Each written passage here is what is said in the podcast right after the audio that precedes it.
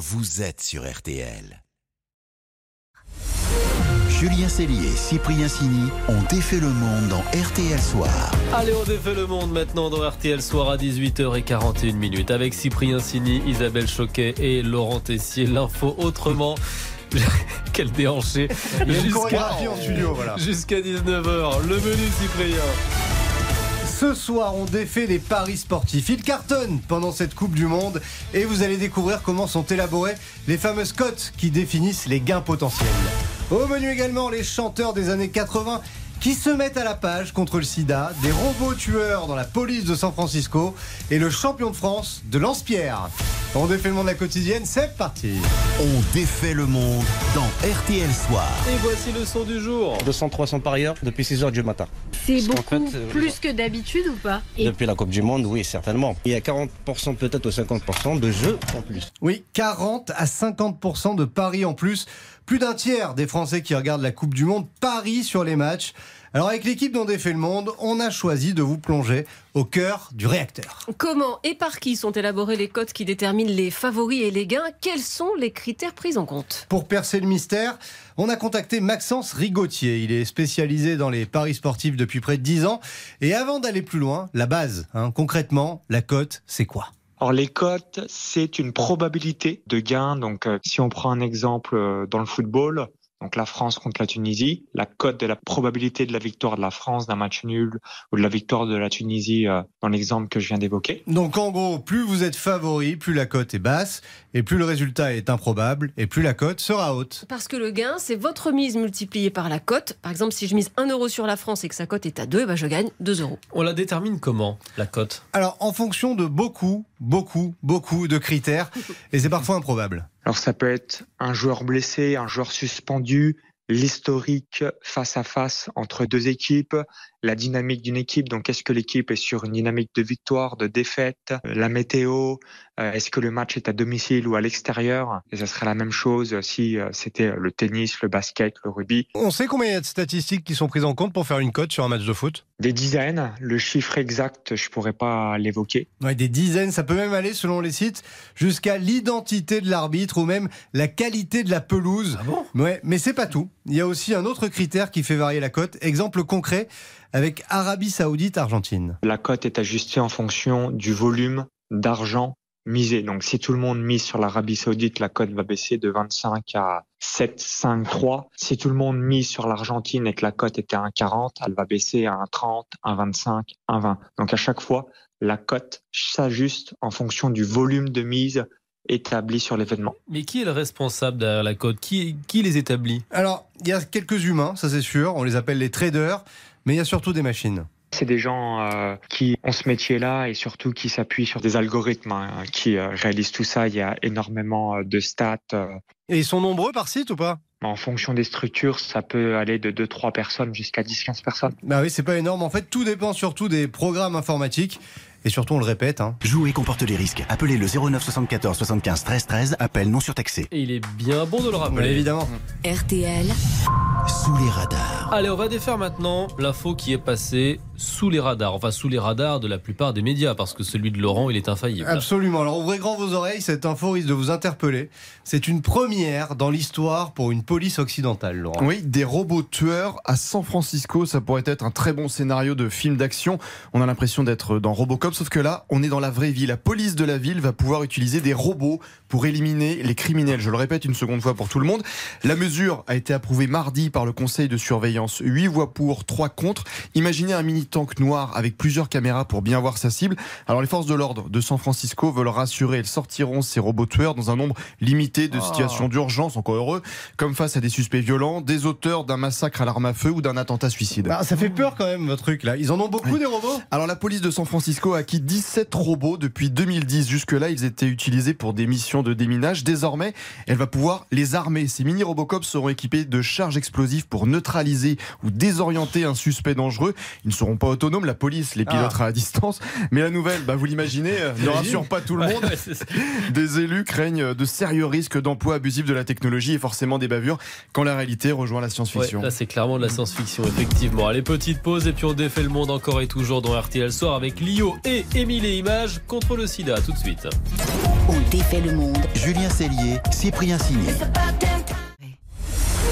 Julien Cellier, Cyprien Signy ont défait le monde dans RTL Soir. Bonne fin de journée RTL Soir, toujours avec vous. On défait encore le monde avec une sacrée winneuse du jour. Une idée surprenante et efficace. Une grande gagnante en ce 1er décembre, la nouvelle campagne de lutte contre le sida, Isabelle, qui vous a tapé dans l'oreille. Euh, ouais, dans l'oreille. Dans l'oreille, oui. Ils On ont fait dire. très très fort en fait, nos, nos amis du SIDAction. Là, on a inventé la machine à remonter le temps.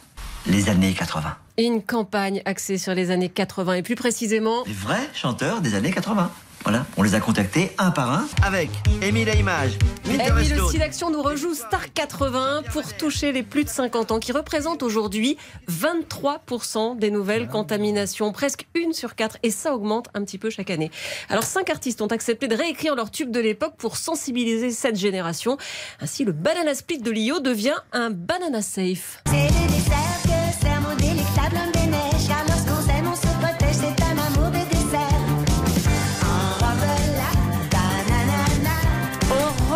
banana, voilà, je vous fais pas un dessin, la banane, la chantilly, tout ça. Partenaire particulier à jouer le jeu aussi. C'est en plastique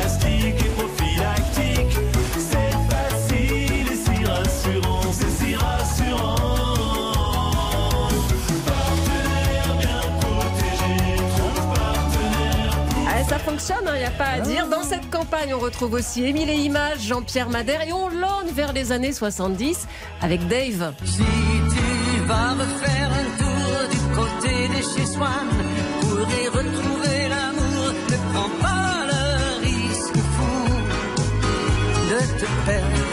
Dave qui confie que 80% de ses amis proches sont morts du sida, mais il faut le redire, Désolé, mais vous êtes concerné par l'épidémie du VIH, car ce virus est l'affaire de tous. Il Oui. ne fait aucune distinction. le sida peut toucher tout le monde. Ce n'est pas une question d'orientation sexuelle et ce n'est pas non plus une question d'âge. Il suffit d'être sexuellement actif. Or, 14% des plus de 50 ans sont célibataires et actifs, par exemple après un divorce ou une séparation, et 6% sont même multipartenaires, sauf que le préservatif, souvent, bah, ils n'y pensent pas. C'est oui, on connaît, mais euh, moi j'ai euh, 65 ans, je peux plus avoir d'enfants, donc moi le préservatif, j'en ai pas besoin.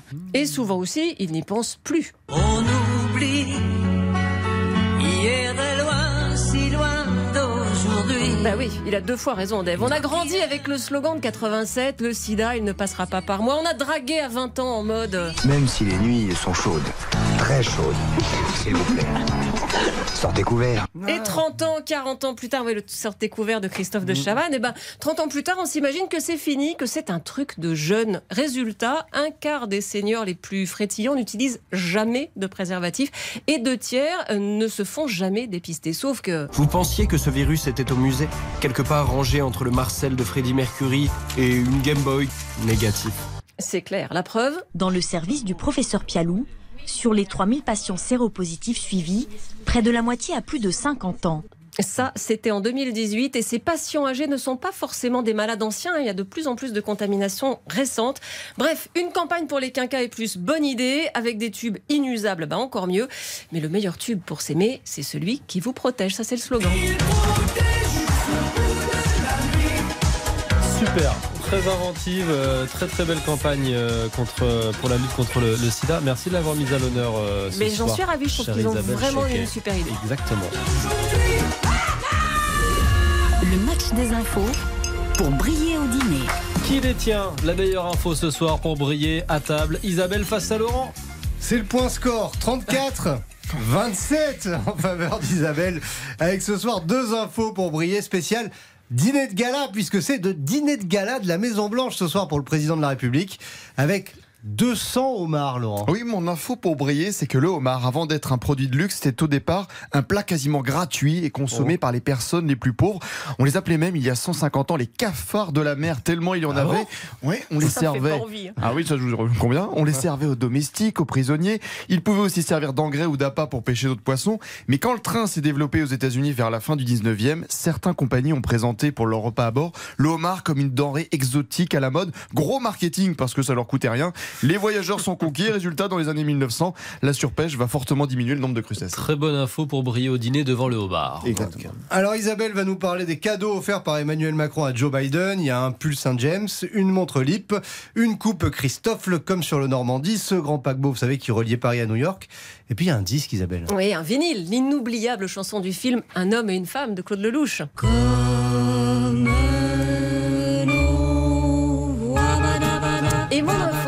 Info, c'est que cette musique n'est pas seulement un standard français, c'est un souvenir pour Joe Biden et sa femme.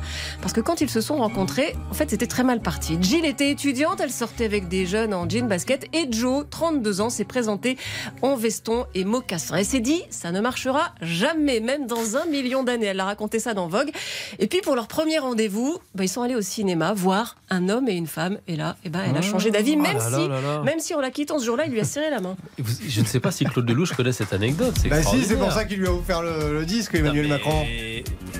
Claude Que Lelouch. Macron connaisse l'anecdote, j'entends bien, mais peut-être que Claude Avec, Lelouch comme ne il la est du pas. voyage, je pense qu'il s'est... Ah, Claude Lelouch est du voyage Ah oui, il me semble, gala, Eh ben, je donne le point à Cyprien, il m'a appris quelque chose ce Ah, soir. Premier point de l'année. Je suis plus dernier. Allez, RTL Soir continue dans quelques secondes. On va défaire votre monde avec le champion de France de lance-pierre. À tout de suite. Julien Cellier, Cyprien Sini. On défait le monde. Julien Cellier, Cyprien Sini ont défait le monde dans RTL Soir. Et à 18h57, juste avant le journal de 19h, on défait même votre monde et nous sommes jeudi. Et comme tous les jeudis, c'est jeudi sport, où l'on vous emmène parfois à la découverte de sports improbables. Et ce soir, attention, le tir au lance-pierre, Laurent. Et ce n'est pas qu'un jeu d'enfant, Sébastien est double champion de France. Bonsoir Sébastien. Bonsoir. Alors je pense qu'on est nombreux à découvrir qu'il y a des clubs, des compétitions de tir au lance-pierre. Comment ça se passe? Vous visez euh, n'importe quelle cible? On tire à 10 mètres avec des billes de 8 mm sur des cibles basculantes qui vont de 4 à 8 cm. Il y a 5 cibles. Et alors attendez, euh, les lance-pierres, ce sont des lance-pierres euh, de compète ou c'est les lance-pierres comme on a quand on est petit avec un élastique au bout d'un bâton? Alors euh, ça, peut être très bien une simple fourche euh, en bois, hein, c'est c'est tout à fait autorisé. Comme un lance-pierre un peu plus moderne, ce qui est interdit, c'est euh, tout ce qui est modèle de lance-pierre avec un repose-bras. Quand on dit lance-pierre moderne, c'est euh, ça peut être quoi C'est des matières euh, fibres de carbone, trucs comme ça, ou ça reste en bois quand Oui, même voilà, oui, oui, ça va être euh, de la résine, de l'alu, euh, enfin fait avec euh, divers collages. Il y, a, il y a des moulages aussi en, en polymère injecté. Il y a, enfin, il y a plusieurs, euh, il y a énormément de modèles et de, et de formes maintenant sur le marché. C'est euh, Ça monte combien un lance-pierre de Ah compète bah, sur Parce que les Ça me fait tarifs, rêver ce que vous racontez là. ah, ça va de, je dirais, euh, un modèle assez fiable de 20 euros et ça peut aller jusqu'à 350 euros. Ah ouais. Ah oui. Et, et alors ces compétitions, euh, comment ça se passe En fait, d'abord ces clubs, il y en a partout? Non, non, il y a uniquement 12 clubs pour le moment en France. Donc il y en a un dans le nord. Nous, euh, on est situé dans les Pays de Loire. Et après, il y en a pas mal dans le sud de la France. Ça attire euh, vraiment beaucoup de monde de tout niveau, je dirais, social, que ce soit euh, du petit étudiant euh, en passant par l'avocat, l'ouvrier, ça attire tout le monde. C'est c'est un peu comme tout sport de précision, de tir de précision, même titre que l'archerie ou la carabine, quoi. Il y a même un championnat du monde ou pas Sébastien Il y a un championnat du monde. Il y a des championnats d'Europe. Là, dernièrement, euh, au mois de juillet, avec l'équipe de France, nous sommes allés euh, championnat d'Europe, où on a eu le plaisir euh, de finir troisième. Donc, euh, Ah, pas mal. La France est rentrée, euh, je dirais, par la grande porte pour une première prestation à ces championnats d'Europe. Eh ben on va tous s'y mettre. Après, Allez, euh, je moi, pense que le fond, sport hein. est pas encore assez euh, assez développé pour avoir euh, des entre guillemets des grandes grandes stars. euh, vous voyez Ah ben c'est l'occasion d'en parler. hein. Bon, en tout cas, nous on est à fond. hein. Merci Sébastien. Bonne soirée. Merci, au revoir. Bonne soirée Sébastien. Merci à vous les amis d'On défait le monde. Demain à 18h40, ce sera vendredi, donc on refera nos Régions dans RTL Soir. Et avant de vous laisser, on souhaite un joyeux anniversaire à Merci. Cyprien. Allez, Sini. merci, 22 ans aujourd'hui. Exactement.